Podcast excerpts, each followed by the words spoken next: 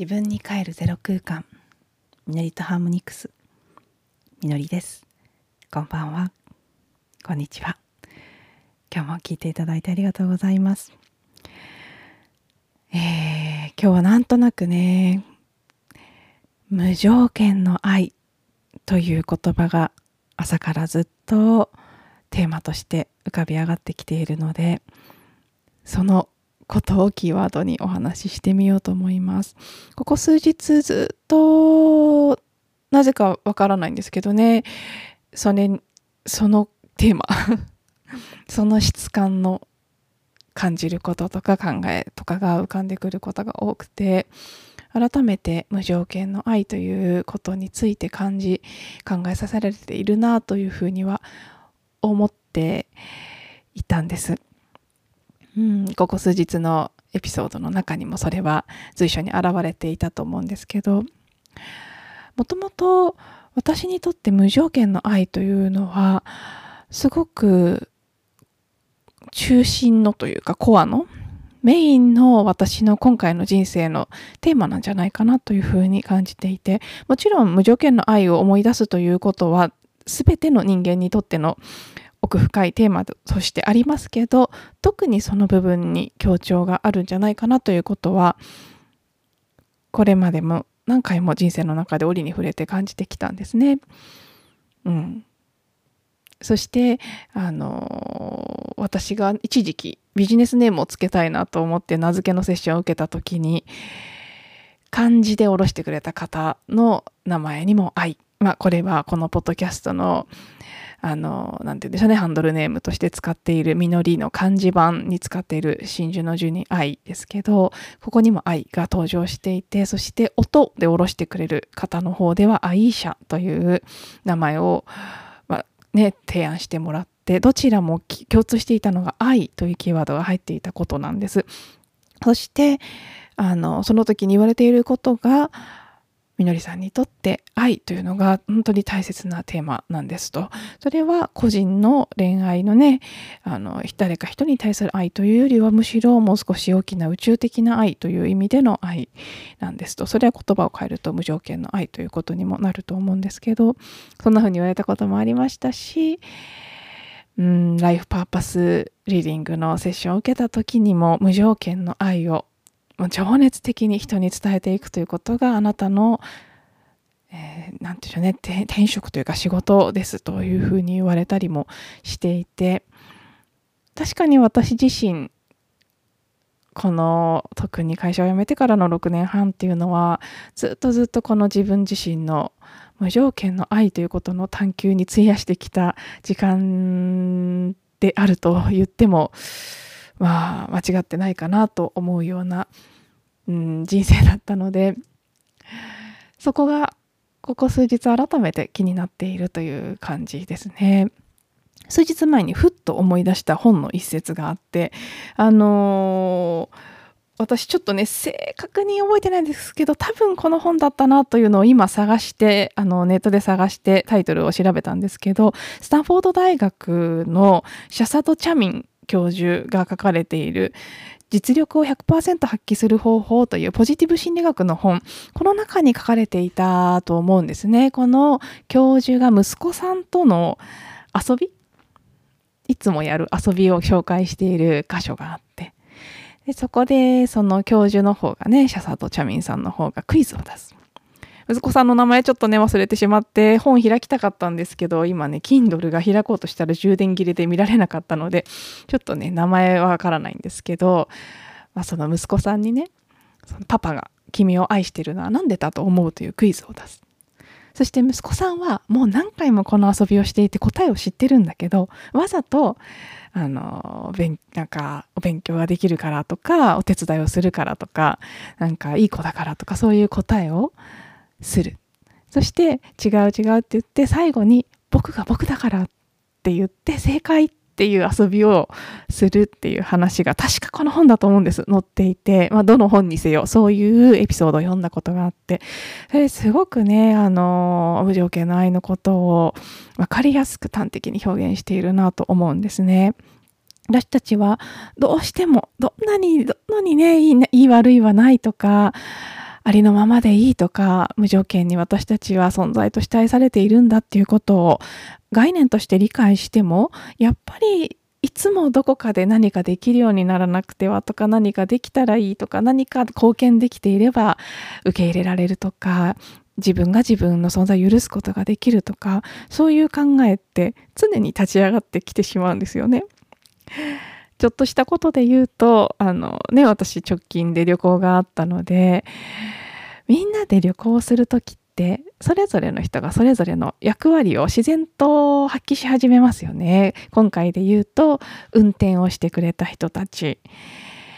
あるいは、まあ、普段からお母さんでね、お家でお母さんなので料理慣れていて、テキパキとご飯を用意してくれた、みんなでご飯作る場面になって率先して作ってくれた人、あるいは写真を撮るのが好きで、たくさん写真を撮ってみんなに共有してくれる人とか、いろんな人がいろんな自分の強みとか得意なこと、好きなことを自然と活かし始めて、あるいはムードメーカーみたいにね、い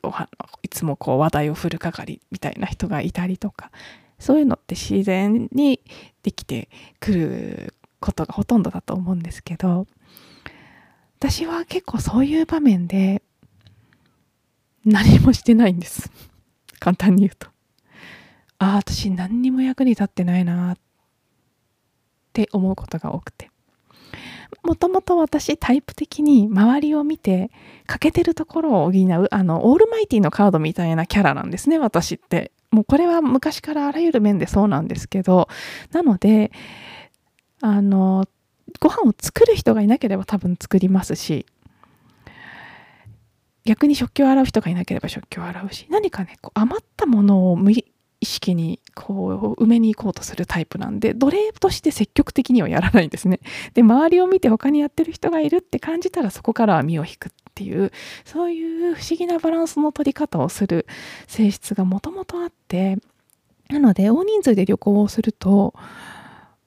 自分なりにそれをね自然とやってしまうところもあるんですけど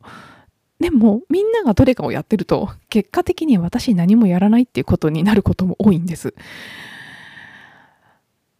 もちろんそれでもね何か目に見えない何かはしているのかもしれないですけど分かりやすい形でその場の全体の役に立つということをしてないことが多くってそういう時にうーん周りと比べて自己嫌悪に陥ったり私何もしてない存在価値ないって思ったりちらほらとそんな思いが立ち上がることは多々あるんです。それは小さなねあのスパンでの例ですけど大きなもうちょっとスパンで見ても今あんまりお仕事をガンガンしている状態ではないですから世の中的に社会的にあんまり役に立っていない。もっとね人類全体の目覚めを促すためにスピリチュアルな分野でたくさん活動してたくさん活躍されてる方とかが周りには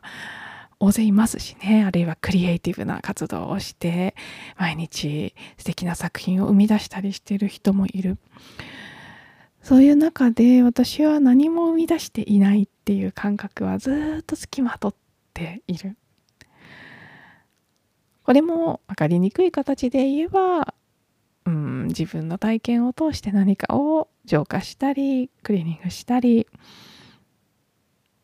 本当は一人一人の人はねもうその人がそこにいてその存在呼吸しているただそこにあるだけで何かの役に立ってるんですけど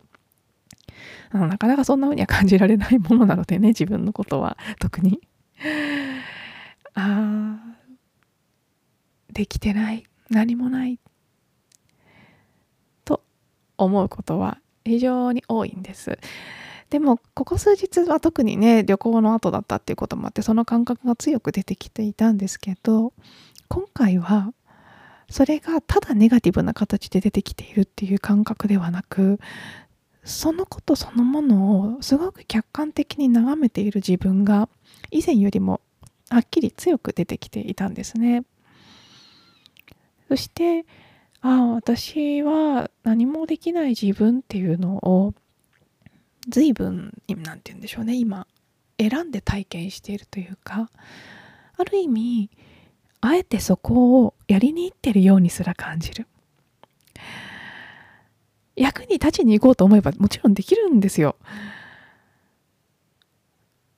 うん。まあね以前はそれでももどっちかっていうとこうノロノロしててぼんやりしたタイプではありましたけどでも能力値的に言ったらね割と何でもできる方として生きてきた部分もあるんですけどなんかこうここ最近は特にあえて何もできないをやっているような気さえする。それぐらいいつも私何も役に立ってないっていうポジションに入りに行くんですよね。なんとなくそれが見えた。感じがしてああ私本当にそれをやってるなってあえてやってるなっていう風にあえてっていうのは潜在意識的にというよりは無意識的に潜在意識のねあの動きとしてやってる感じなんですけどそこを体験したい私がいるっていうことを感じたんです。それは自分なりの解釈として何かできるから何かの役に立ったから存在していい私ではなく何の役にも立たないし何にもしてないけどそれでも私が私であるそのことで自分を自分が自分を愛せるかというその無条件の愛の高いハードルのチャレンジをあえて課してるような感じがしてそんなことをふと気づいた時にこの本の一節をふと思い出したんですね。僕が僕だから。でお父さんはそうだよって。うん。このことを私が私自身にまず思える。そして自分自身に思えたら他者に対しても同じように思える。これはねもううちがうちにあるものは外にあるっていうこの心理の一つですから。逆に言うと自分にそれを思えていなければどんなに表面で言葉上であるがままでいいよとかあなたのままでいいんだって言ってたとしても100%そう本当は思えていないっていうことでもあると思うんですよね。なんとなくこうね私はやっぱりそこのテーマをすごくある意味一生懸命やっているような気がする。そのために何もできない今という時をどっぷり体験しているような気がしますしそしてこれはおそらくですけど仮説です。今の時点での私の予想は心の底から本当に何にもしなくても存在して価値があるというかね存在していいし愛されている存在そのものでもうあるがままそのままで愛されてるっていうことが心底腑に落ちた時きっと自然と何かの役に立っていたりもっと自然と活動できるようになったりするんだろうななんてことを思ったりもしつつでもねそこに期待をするとかそうなるためにそうしようとするっていうことでは全然ないので、まあ、結果としてそんな風になるんじゃないかなということもうすすす感じつつ今はなんとなくその無条件の愛ということのうーんそう仕上げって言えるかどうかはね本当にそこで仕上がるかどうかはまだわからないので仕上げではないかもしれないですけどある段階においての仕上げなんかもう一度磨きをかけるみたいなね。そんな時期に差し掛かっているのかなというふうに感じています。はい。ね、あのここ数日ご紹介している鶴光一さんのメッセージ集の中にも「無条件の愛」というタイトルのものがあってそこを読もうかなと思ったりもしていたんですけど。もう15分経とうとしているのでね今日は省略してここまでにしたいと思います。あでもこのね鶴さんの無条件の愛のところに書かれているのは私たちが肉体を持って生きているっていうことそのものがエゴがエゴ私たちの自我ですね。エゴが無条件の愛に目覚めるゲームであると。そしてこの無条件の愛というものを思い出す。内側に源を思い出してそこに帰り着くということ。そのことがねえ鶴さん自身もそれが人生の最大の目的であるというようなね無条件の愛。この言葉ほど私の魂を震わせる言葉はありませんという言葉でこの無条件の愛のメッセージは始まっていくんですけど。ね無条件の愛。私たちは無条件の愛であり神とは無条件の愛であり。そしてそこに至ることこれこそが我が目指すゴールであると感じましたと鶴さんもおっしゃっていて、まあ、だからこそね私は鶴さんのこのメッセージ集なりその他の書籍などにすごく惹かれるところがあるんでしょうけど。ね。はい。まあまた何か続きがありそうだったら明日以降引き続きお話ししていきたいと思います。では今日も最後まで聞いていただいてありがとうございました。また次のエピソードでお会いしましょう。